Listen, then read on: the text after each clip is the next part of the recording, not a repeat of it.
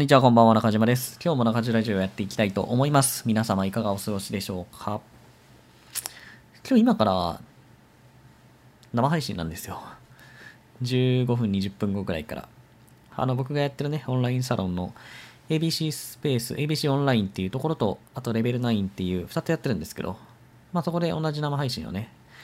するんですけど、まあ、その直前にあのラジオを撮ってます。なんで直前にラジオを撮ってるかっていうとですね、僕今日あんまり寝てなくて、まあ、1時間ぐらいしか寝ないで、まあ、ちょっとね、用事があったんで会社に行っちゃったんですけど、まあ、その関係でですね、あ、やばい、これ眠たいなっていう思って、生配信終わってからラジオを撮る元気があるかないかわからなかったので、とりあえず先にラジオを撮ろうと思って、ラジオを撮ってます。はい。なんかそんな感じのラジオだと思ってください。あの別に疲れてるとかそんなんじゃないですよ。別にそんな疲れてないんですけど。はい。でね、今日のテーマなんですけど、今日は言われたことをできるのはプロじゃないっていう話をしていきます。まあ、プロの定義っていろいろあると思うんですよ。もちろんね。で、まあ、いろんな定義があるんですが、まあ、僕がね、最近ふっと思った、あこういうのはプロだな、こういうのはプロじゃないなっていうのの、まあ、一つね、話していきたいと思うんですけど、僕ね、最近思った、あの、プロじゃないプロの境界線、何かっていうと、まあ今のテーマにもあったように、あの、言われたことをできるっていうのは別にプロじゃないんですよ。プロっていうのは言われないことでもできるっていうのは、やっぱりプロの仕事だと思うんですよね。で、まあいろんなね、プロがいて、例えば、まあテニス選手、まあテニスのプロテニスプレイヤーとかいるんですけど、まあこの話はそういう話ではなくて、あくまで誰かから仕事を受けて、まあその仕事をやると。まあクライアントの仕事をね、代わりにやってあげるような仕事だと思ってください。だから例えば、SEO 対策のコンサルをしてあげるとか、あとはウェブサイトの制作を代わりにやってあげるとか、まあシステム開発を代わりにやってあげるとか、まあそういう感じのね、仕事だと思ってください。で、結構多くの人がね、あの、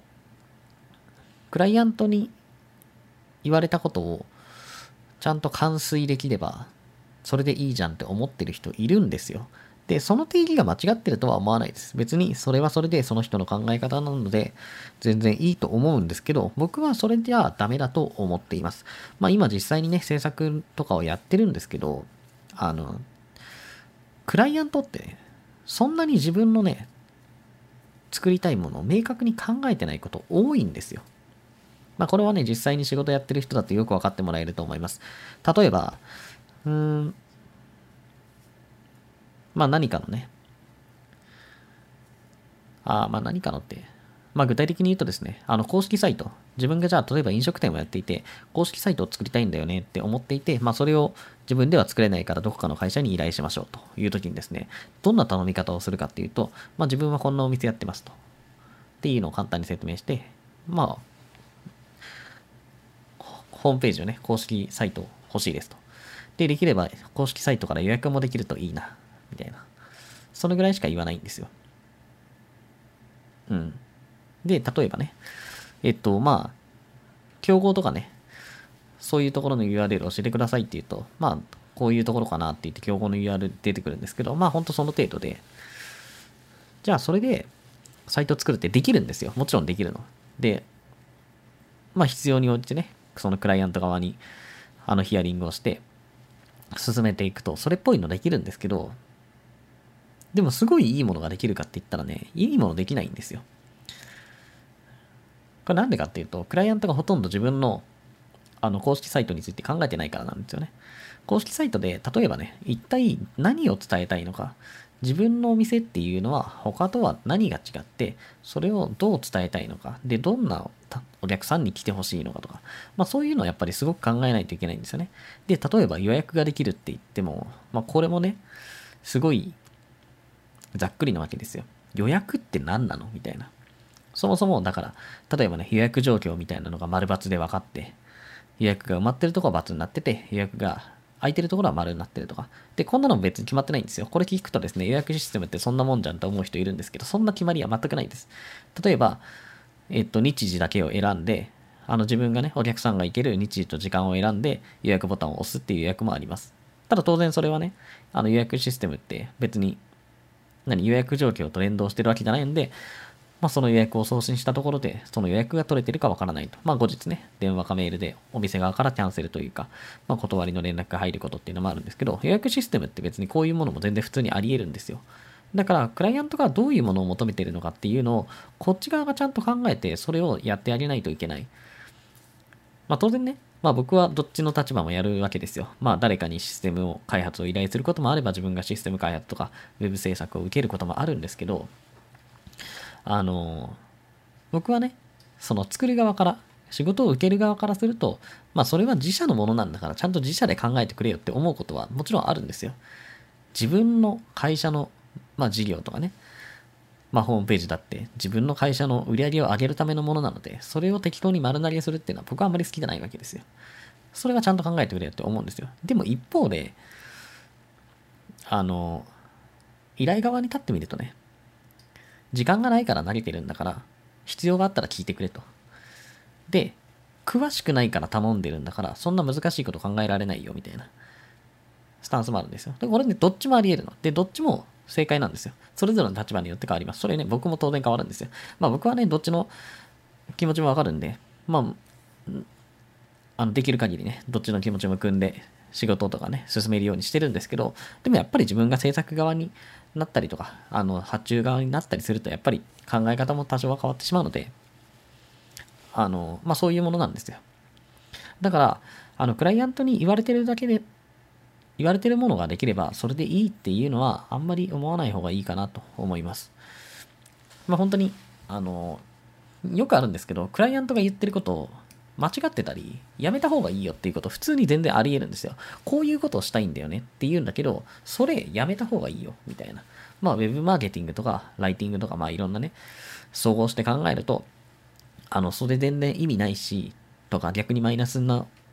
影響とか出ちゃうんでやめた方がいいよみたいなことって普通にあるんですけど、クライアントはそんなこと分かってないんですよ。まあさっきも言ったんですけど、別にそこ詳しいわけじゃないんで、ウェブマーケティングとか、ウェブの集客とか、商品売るとかね、そういうのに詳しいわけじゃないので、だからそういうのはちゃんとこっちが、あの、フォローして、最終的にいいものができるっていうところに導いてあげるっていうのがすごく大事。重要なことは、クライアントに言われたものを作るんじゃないんですよ。クライアントが結果的に、あの、満足するかとか幸せになれるかっていうところがすごく重要なところなので、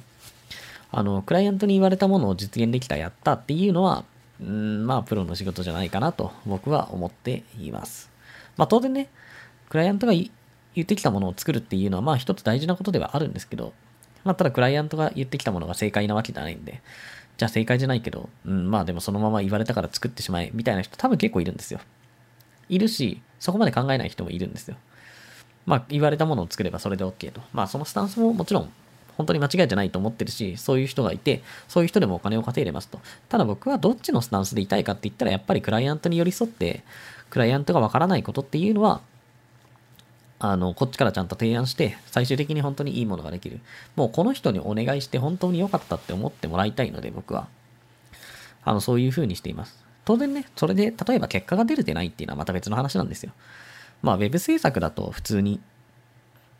まあ、サイトとかは出来上がるんですけど、じゃあそれでね、期待していた効果が出るかと。まあ、その予約数がじゃあ、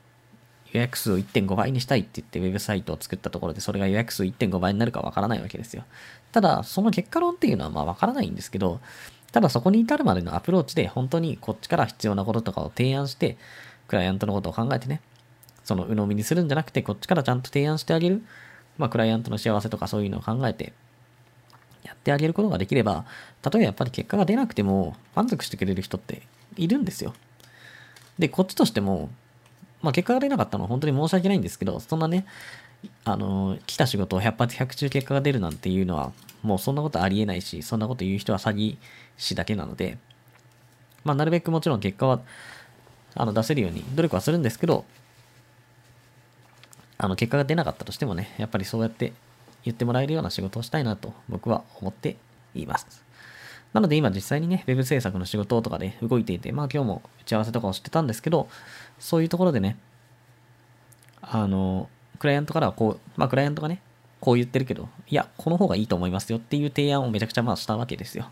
そうすると結局、クライアントが最初に考えていたものと全然違うものが出来上がってくることもあるんですけど、ただ結局、結果的にこれ、それがクライアントのためになるのであれば全然それでいいのかなと思うので、ぜひね、仕事をする際にはそういう仕事の仕方っていうのを考えてもらえるといいんじゃないかなと思います。ブログとかアフィリエイトも同じですよ。あのブログとかアフィリエイトでもね、商品売れれば何でもいいやっていう人いるんですけど、まあそれは本当ね、なんだろうな。まあビジネスとしても破綻してるので、そういうのはやめた方がいいですよね。商品をただ売れればいいやっていうんじゃなくて、その売れた商品っていうのが、クライアントのね、あの利益につながっていかないとダメなんですよ。だから例えば1件制約しましたっていう、ね、言葉で言うと1件制約しましたなんですけど、その1件あたりの重みっていうのも人によって全然違うわけですよ。もう本当にね、ちゃんと、あの、ユーザーのことを説得して、あの、例えば他のね、他社の商品に流れていきそうなところを、ライティングとかの力で引き止めてコンバージョンさせてあげるのか、それとも、例えば商標みたいなキーワードで、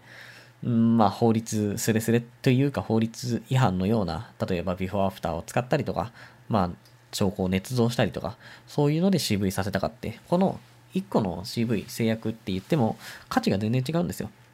まあ、LTV とかって言うんですけどね、ライフタイムバリューっていうものがあるので、ぜひ調べてみてください。まあ、生涯顧客価値。一人の顧客が生涯いくらぐらいのお金を落としてくれるかっていうのを測るのがライフタイムバリューなんですけど、当然ライフタイムバリューっていうのは長い方がいいんですよね。一人のお客さんが1000円しか落としてくれないより1万円落としてくれる方が、まあ、10倍儲かりますと。だから、その LTV がね、高くなるように、商品を売るかどうかっていうのも考えられてる人と考えられてない人ではやっぱり大きく変わると。当然ライティングの仕方も違うんで。で、むちゃくちゃなね、まあ、ありもしないようなことを並べて売ったら、それは当然 LTV 下がるに決まってるんですよ。でも、こんなのみんな知らないんですよ。そもそも LTV っていう言葉知らない人でさえ結構いっぱいいるんで、もう LTV 知らないって、まあ、ブログ、ブロガーとかアフィリエーターだと普通にいるんですけど、通販業界で LP、あの、LTV 知らないってマジでやばいですよ。マジでやばい。もうそんな人出会ったことない。てか、そんなの仕事できないんで、もはや。だからブロガーとかアフィリエーターでワードプレス知らないみたいなもん。例えると。A8 知らないとか。いや、もうやってないじゃんみたいな。そんな、どう、どうやってやってきたらそこに触れずに今まで来れたのみたいな感じなんですよ。もう同じですね。通販業界とかにいて LTV 知らないっていうのはやばい。まあ、だから、さっきの話とね、同じなんですけど、まあ、ウェブ制作でも、まあ、その、アフィリエイトとかブログでもね、やっぱり、クライアントの利益につながる動き、まあ、幸せにつながる動きっていうのをしていくのが僕はプロだと思っているので、もしね、そういう意識を持ったことがない人がいたら、ぜひ今日から考えてみてもらえると、とてもいいんじゃないかなと思います。ということで今日の中地ラジオは以上になります。また明日配信予定なので、ぜひ時間があれば聞いてください。このチャンネルではブログ、アフィリエイト、企業、副業、自己啓発などをメインのテーマに扱っています。もし興味があればフォローしていただけるととてもとてもとてもありがたいです。はい。では皆様良い一日をありがとうございました。